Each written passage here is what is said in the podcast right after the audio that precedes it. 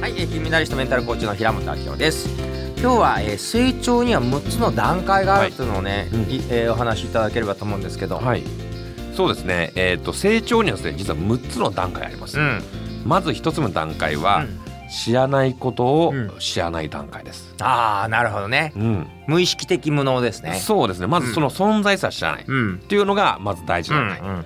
で、え2つ目の段階はですね、これが、えー知ってるけどもやらない段階ですね。ああ、なるほどね。ううん。ん。そうですね、うん。まあ知識としてあ学んでるけどもそれやってない状態、うん、よくセミナーでねこれやった方がいいって言って知ってるよ、うんうん。知ってる。ね靴揃えるとか、はい。感謝言うとかありがとう言うとか知ってると。知ってるやってますかと。そうなんですよね。やってない運動した方がいいいって分かってます。分かってますよね。やってません。野菜食べた方がいい。分かって食べてない。食べてない。っていうことですね。そういうことですね、で、えー、3つ目の段階が、知ってることを意識的にやる段階ああなるほどね、うん。無意意識的有能ですね。そうですね。意識をするとできるけど、うんうん。うん意識しないとできなくなっちゃう。できなくなってしまうはいとい。うことですね、うん。そして、えー、4つ目がですね知ってることを無意識にできる段階です。いわゆる無意識的有能ですね、はい。NLP 的に言うと。そうですね。まあなんか慣れた車の運転なんかはもううんうんうん。無意識的にやれちゃいますね、はいその通り。もしくはねお仕事で慣れてる場合うん。は自然とそうですね。できたりしますね。はい、うん。でまあここまではですねまあ例えば NLP とかでね、よく言われることなんですけども、うん。うん。実は5段階目があるんですね。さらにある。はい。はい。これはですね。有料級ですね。有料級ですね。これはできることを教える段階なんですよ。ああ自分ができることそうですね。ああなるほどね。うんうん、これは無意識にできるようになったら人にも教えられますので、うんうん。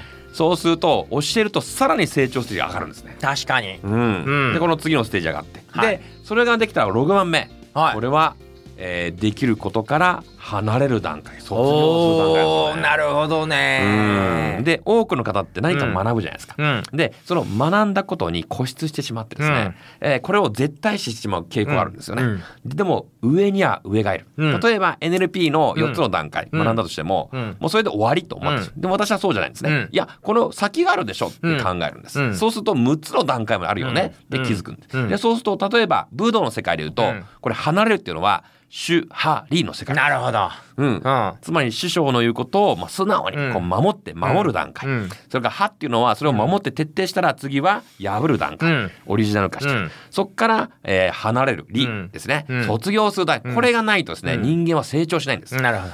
うん。うん。はい、まあこれね私すごい高橋さんから学ぶことがあったのは、はい。私セミナーってむちゃくちゃ準備をするんうん。タイプなんですよね、はい。もう何時間も前何時間もこうミーティングしてスタッフと打ち合わせしてうんうん。細かく練って、はい。であの情報入れた方がいいんじゃないかこれが入れた方がいいんじゃないかってもう尋常じゃないぐらい準備するんですよ。うん。でそれでうまくいってきたんだけど、はい。高橋さん見てたら、うんうん。結構なんか準備せずフラッと来てやっちゃったりはい。してて、うんうん。いい意味で私おかげさまでむっちゃいい加減になっちゃった。大丈夫ですか？おかげで、結局膨大な量があるのを、はい。あれも言わなきゃこれも言わなきゃってやっちゃうと、はい。うんうん結局言わなきゃダメなことがもう優先しちゃって、あー。時間も取られちゃうし、うん。なんか頭いっぱいいっぱいです時もたまにあるんだけどあもう今一切準備せず、はい。パッと見たらたとえオンラインズームでも目の前の人の顔を見たら、必要なのが浮かんでくるんですよ。そしたら実は、えっと、言い足りてないこと山ほどあるけど、うんうんそれは言わない方が彼らにとってよくって、うんうんすごく肝心なのはしっかり伝わるし時間内に伝わって吸収が今まで良くなる。あただでさえすごいねいいって言ってくれたのに、うん。その一回手放すっていうことをね、うんうん。高橋さんのあり方で教わった感じですね。すよ。ね。はい。ありがとうございます。いえこちらこそ。おかげでいい加減な人間になりました。い すいませんいい加減。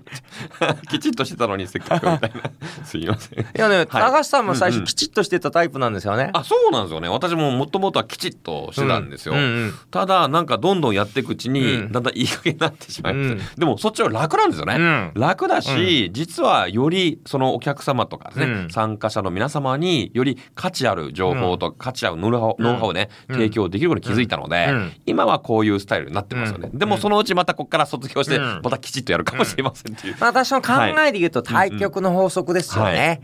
えーきちっとやればねむちゃくちゃ言ったら今度はいい加減にやるように言って、今度いい加減にやるように言ったらまた対局、はい。ということで常に対局常に対局ですよね。まあそういう領域もあるんじゃないか。そうですよね。のが6つ目の段6つ目。階はい。はい、ということです。ありがとうございました